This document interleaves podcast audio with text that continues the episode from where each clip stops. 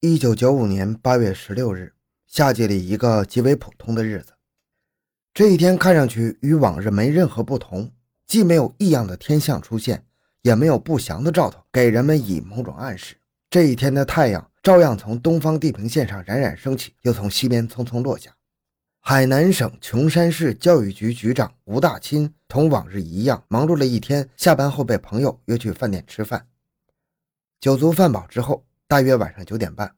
吴大钦乘车返回市教育局大院内的家属宿舍楼。他万万没想到，此刻一场凶祸正悄悄地朝他逼近。当吴大钦回家进入宿舍楼的楼道时，突然两个陌生人拦住了吴的去路。随着砰砰的两声枪响，吴大钦倒在血泊之中。欢迎收听由小东播讲的《海南琼山教育局局长被枪杀案》。回到现场，寻找真相。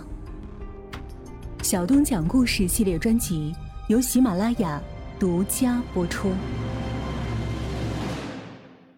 这是琼山市，也是海南省罕见的杀害领导干部的恶性大案。很快，教育局长被杀的案情消息像长了翅膀一样，迅速传遍了市井乡村。随着案情消息的传播。添枝加叶的有之，捕风捉影的有之，同情的、义愤的、说三道四的，甚至是散布流言的，此起彼伏，搅得琼山市沸沸扬扬。群众对该案的关注和热情，对侦查工作来说是有弊也有利的。有的时候，民警听到一些重要情报，总要去认真调查，结果却发现那不过是道听途说。但是，正是这多层次、多渠道的真真假假的情报信息，在传递、汇总。筛选、反馈和开发利用过程中，往往能得到很多颇有价值的线索。侦查破案中的公布案情、发动群众的目的也正在于此。现场勘查、现场访问和发动群众获取的各种信息，纷纷汇总到破案指挥部。从现场勘查情况分析，被害人的尸体侧卧在楼道内的三零幺、三零二的房门处，死者头右耳顶部有一个锐器窗口，长五点五厘米，深达皮层，窗缘、窗壁整齐。左耳外耳道口后上部两厘米处见一圆形的枪弹窗口，窗口周围皮肤留有黑色的火药烟晕，窗道直入颅内。右耳后一厘米处有一个三角形的星状窗口，皮肤外翻。死者右手前臂背侧见一弧形窗口，长约八厘米，窗缘窗壁整齐，深达肌肉。右手拇指指尖关节掌侧有一横向窗口，窗缘窗壁整齐，深达拇指直径的一半。根据检验所见，死者是被刀刃较长的锐器砍劈，又被枪弹击穿颅脑而死亡的。现场提取了五九式手枪弹头两枚，弹壳两枚，提取了两节红塔山牌香烟头和死者携带遗留的公文袋和大量财物。从直接杀害吴大钦又不抢劫财物以及现场的情况来看，凶手的目的是报复仇杀，且为两个人作案。从现场访问的情况看。二十点左右，有两名年轻人在宿舍大院门卫室外面的长凳上吸烟、看报纸，好像在等什么人。一名约三十岁、身高一米六五上下、皮肤黑、戴一墨镜、平头、脸较大、上身穿短袖的文化衫，前胸带横线，脚穿黑皮鞋，没穿袜。另外一名二十多岁、一米六七上下、较瘦，上身穿长袖的白衬衣，脚穿黑皮鞋，也没穿袜。二十一点多，大门附近的民工听到两声枪响，随后就看到这两个人跑出大门。李平头、脸较大的那个人边跑还边把上衣脱下，由此推断，这两名青年就是作案凶手。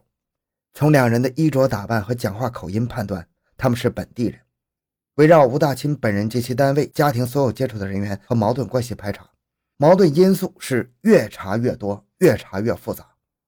一是权力之争的矛盾。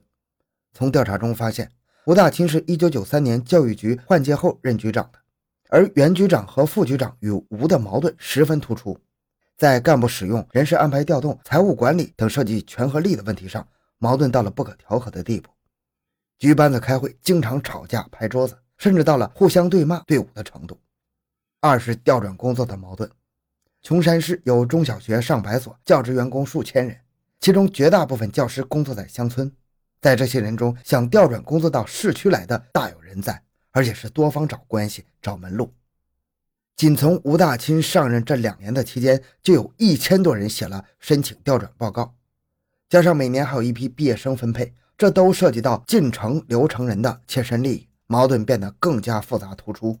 个别人因为达不到目的，又花了一些冤枉钱，便到教育局找局长吵闹，或是对吴本人及其家属进行威胁。三是工程发包的矛盾，全市教育部门每年都有几项基建维修工程，不管工程造价多少，在一些人眼中，拿到工程就等于赚了钱，发包工程的也有钱花。因此，在围绕征包工程和发包工程，教育局内部外部的各种矛盾十分突出，而且往往表现为明争暗斗、尔虞我诈。上述诸矛盾的焦点就是权和利的争夺，而吴大钦恰恰处在矛盾的漩涡中，所以近一年多，在教育局里连续出现了针对吴大钦写的大字报、小字报、控告信，甚至还发生给吴下死亡通知书、送花圈和阴钱的怪事矛盾是排出来了，但是诸多的疑点也多了起来。这些是案件的谜面，要揭破谜底，必须先揭开谜面。根据指挥部的决定。首先要充分动用技术手段，在千丝万缕的矛盾线索和错综复杂的疑点中选准突破口，撕开一个口子。第一，给两名凶手画像，通过目击者的回忆口述，对犯罪嫌疑人的面貌特征进行描绘，制作成供排查通缉用的人头像，为民警侦查和发动群众揭发犯罪嫌疑人提供一个直观形象的依据。口述记忆画像技术是刑事侦查工作中常用的，也是比较高难的刑事侦查技术之一。省公安厅刑事侦查处通过公安部把张鑫请到了海南。这张鑫可是新中国八大刑事专家之一呀，有这样的高手参与，专案组的人员心里算是有了底。张鑫通过目击者的口述记忆，经过多次的描绘修改，最终描画出了一张比较接近对象特征的人头画像。民警们参照画像，在发动群众的过程中，开始了新一轮的按图索骥。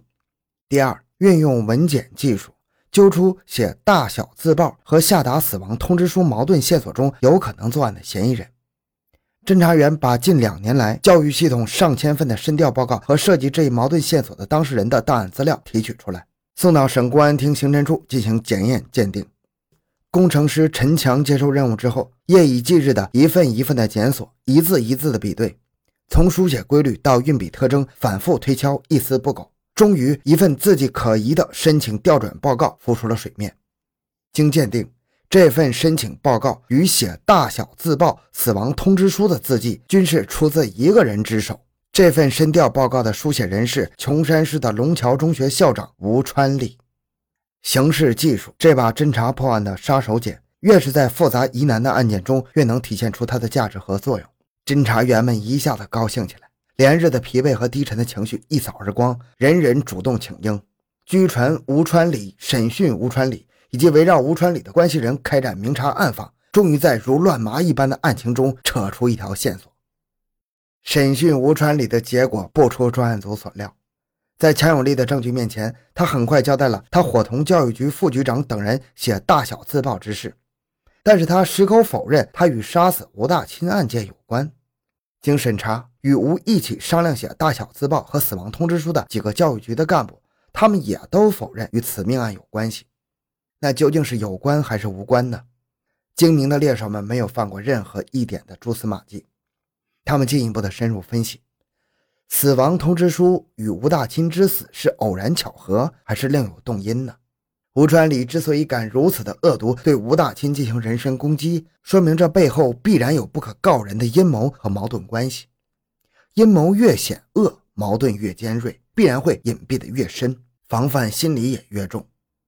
专案组的侦查员们针对吴传礼的避重就轻，没有就事论事，而是采取了迂回包抄、收兔带狐的策略。加大了对吴川里周围关系人的明察暗访，发动群众和排查工作的重点转到了龙桥镇。几十名侦查员和民警们废寝忘食，日夜奔波。八月的盛夏，白天太阳一团火，晚上闷热的让人透不过气来，动一动一身汗，走一走汗不断。民警和侦查员手里拿着矿泉水，袋里装着方便面，这些就是他们在一线作战时的最佳给养。然而，就是如此的吃喝条件，要是与睡觉、冲凉的条件比起来，那还是显得奢侈了很多。民警们每天要工作到凌晨三四点钟，想冲个凉再睡觉，可是水龙头里早已经停了水。几十个人只好合衣睡在派出所办公室的地板上，或者是屋顶上和院子里。但是他们的努力没有白费，广大群众还是反映了不少有用的情况。很快，吴川里周围与之关系密切的十六名人员一一检举到专案组，其中吴川里的学生梁振江、吴乃斌，这是绰号“王二狗”，和龙桥小学教师邓福胜，绰号“洛雅”等人与吴的关系非同一般，而且近期形迹可疑。据群众举报，吴大钦被杀后，梁振江曾在一次喝酒时吐过真言：“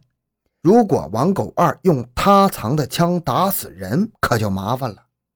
这是一条重大线索，立即传讯梁振江。指挥部发出指令的当天夜里，梁振江被密传进了公安局。经过一番的斗智斗勇、政策攻心，梁振江再次吐露了真言。